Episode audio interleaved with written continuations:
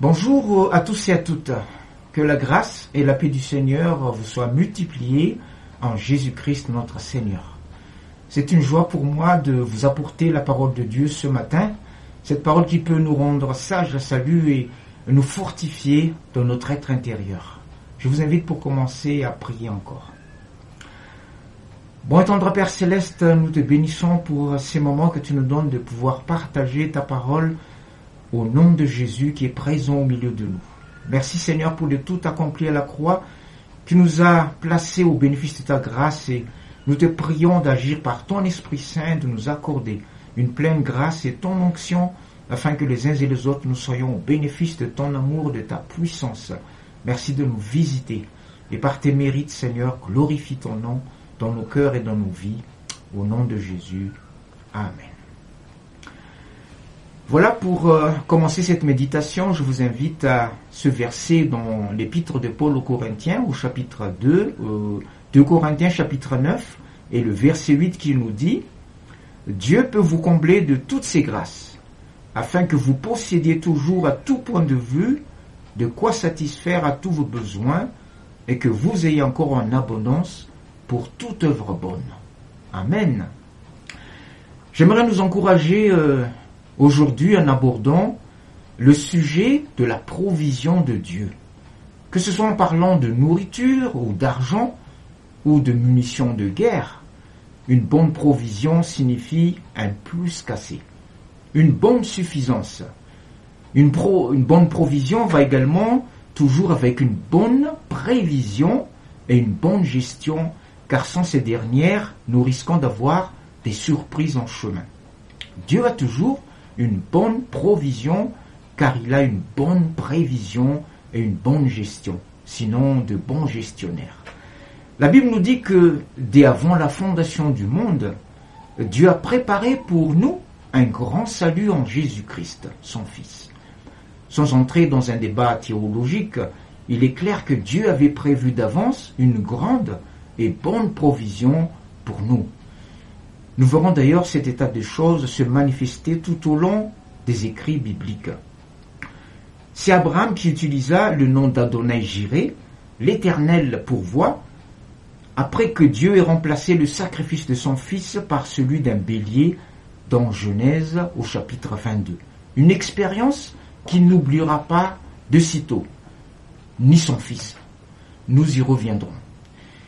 Quand le peuple d'Israël était terrassé de peur également devant le géant philistin Goliath, pensant que personne ne pourrait le vaincre ou l'en débarrasser, il ne savait pas que Dieu avait déjà trouvé un homme selon son cœur et rempli de son esprit pour abattre l'orgueil des Philistins au travers de David, l'ancêtre de Jésus. Encore une fois, Dieu avait pourvu aux besoins de son peuple.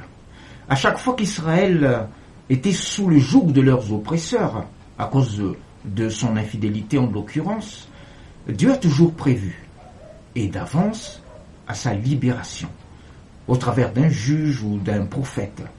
Dès qu'il voyait un signe de repentance ou de retour vers ses préceptes parmi son peuple, il agissait. Parfois, cette délivrance pouvait se faire attendre, mais Dieu l'annonçait alors toujours d'avance clairement par son prophète comme dans Jérémie au chapitre 30, où l'Éternel annonce déjà la fin de la captivité de son peuple 70 ans avant sa réalisation. Ou encore par des signes et des prodiges comme dans Ésaïe au chapitre 7, où la venue du Sauveur va être prophétisée en même temps qu'une délivrance immédiate.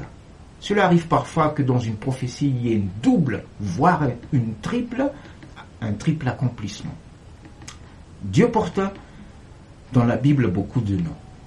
Ou plutôt, il s'est révélé aux hommes au travers de quelques noms qui ne sont qu'un aperçu de ce qu'il est réellement et complètement. Ainsi, certains l'ont perçu en tant qu'El Shaddai, le Dieu Tout-Puissant, d'autres en tant qu'Adonai Raphaël, le Dieu qui guérit, ainsi de suite, selon l'expérience qui a marqué chacun.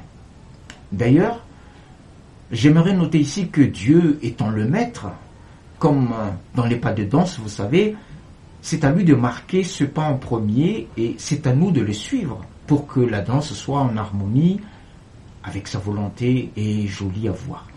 Les Malagas qui apportent des mots de consolation euh, lors euh, des visites de deuil ont coutume de dire nous sommes appelés à être dirigés et non à diriger.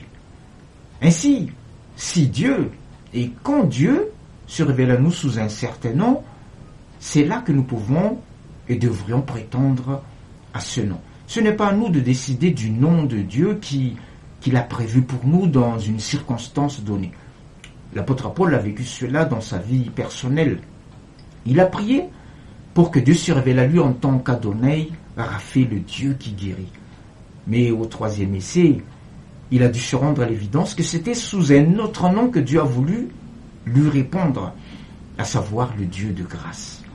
Plusieurs fois d'ailleurs, l'apôtre Paul a expérimenté cette souveraineté de Dieu dans sa vie quand, plus d'une fois, le Seigneur lui a fait changer ses projets de voyage ou de mission, et à juste raison, pour sa gloire. Quand la Bible nous dit que Dieu est riche pour tous ceux qui l'invoquent, c'est toujours sous-entendu selon cette euh, vérité, selon le nom qu'il veut bien dans sa providence et sa prévision nous accorder, et rarement selon notre bon plaisir, et cela pour notre bien. C'est vrai que le peuple d'Israël, à un moment donné de son histoire, avait insisté pour avoir un roi comme les autres nations. Au final, dans sa miséricorde, Dieu avait cédé à leurs requêtes mais tout en les avertissant de ce qui les attendait. C'est ici la sagesse que nous devons avoir quand nous demandons quelque chose au Seigneur. La foi ne doit pas être opposée à l'intelligence éclairée ou, au discernement. Heureux ceux qui demandent en accord avec la volonté de Dieu, tout comme Jésus, qui était en pleine communion avec la volonté de son Père et ne faisait rien que ce qui procédait de son Père. Dans l'évangile de Jean chapitre 5, nous voyons cela. Tout ce que Jésus avait demandé dans ses prières et ce qu'il avait fait était conforme à la volonté divine. Comme tout ce qui s'est passé dans sa vie. Le Fils ne fit rien de lui-même, mais uniquement ce qui procède du Père. Depuis sa venue sur terre, jusqu'à son départ de la terre et même jusqu'à son retour prochain, eh bien Jésus était toujours dans la volonté de Dieu. Il est le chemin, la vérité et la vie. Et nul ne vient au Père que par lui, que par son exemple. Je me répète souvent, mais je dis toujours qu'il n'est pas difficile d'exercer de dons spirituels ou de faire des miracles comme en ces temps d'incertitude où plusieurs perturbent les brebis. Il n'est pas difficile de demander quelque chose avec beaucoup de foi. Car en effet, sachez que même des idolâtres peuvent avoir une grande foi en leur idole de bois ou de chair.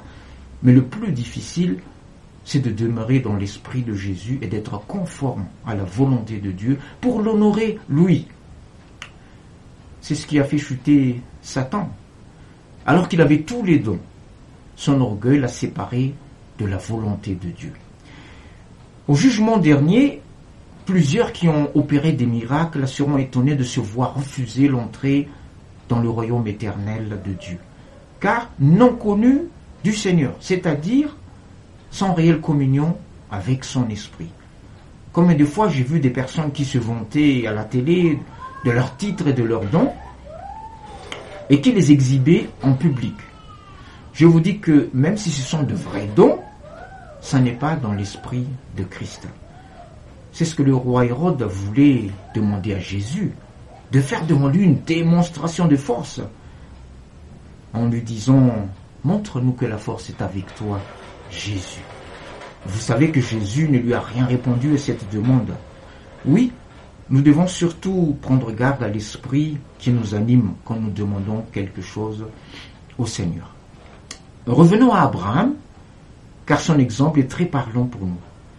Quand il a bien compris la volonté de Dieu par rapport au fait de sacrifier son fils, coutume fréquente à l'époque, il faut dire, hein, que croyez-vous qu'il a demandé? Eh bien, il a demandé à son fils de l'accompagner. Et pour ne pas lui faire peur, il lui dit au compte-goutte ce qui va se passer. D'abord, nous allons aller pour adorer. Ok, dit son fils, on y va. Puis quand ce dernier fait remarquer, mais où est le sacrifice? Le bois est là, euh, le, feu est là, mais il n'y a pas de sacrifice. Abraham répond juste, Dieu pourvoira lui-même pour le sacrifice. Puis, arrivé sur le lieu, sans explication et sans dire quoi que ce soit, il attache son fils sur l'autel, mine de rien. Vous imaginez inviter votre fils à un pique-nique, puis sans crier gare, l'attacher à un arbre pour un sacrifice? Remarquez que, comme le gosse a confiance en vous, il va croire à un jeu jusqu'à ce que vous sortiez le couteau. Pour Isaac, il savait depuis le début que ce n'était pas un jeu car les sacrifices donc étaient courants à l'époque. Sacrifices d'animaux, temps. Alors mettez-vous à sa place quand il voit son père l'attacher sur l'autel. Alors on a l'habitude de parler de la foi exemplaire d'Abraham, mais celle de son fils ne l'est pas moins, n'est-ce pas? Le couteau qui s'élève était un moment critique pour les deux, pour leur foi, pour leur relation, pour leur amour, pour leur santé même.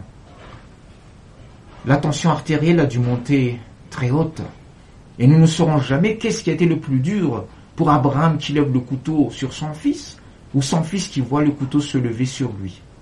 À notre époque, un témoin, aurait déjà appelé le numéro vert pour violence envers autrui, ou aurait accouru en disant mais ça ne va pas, non?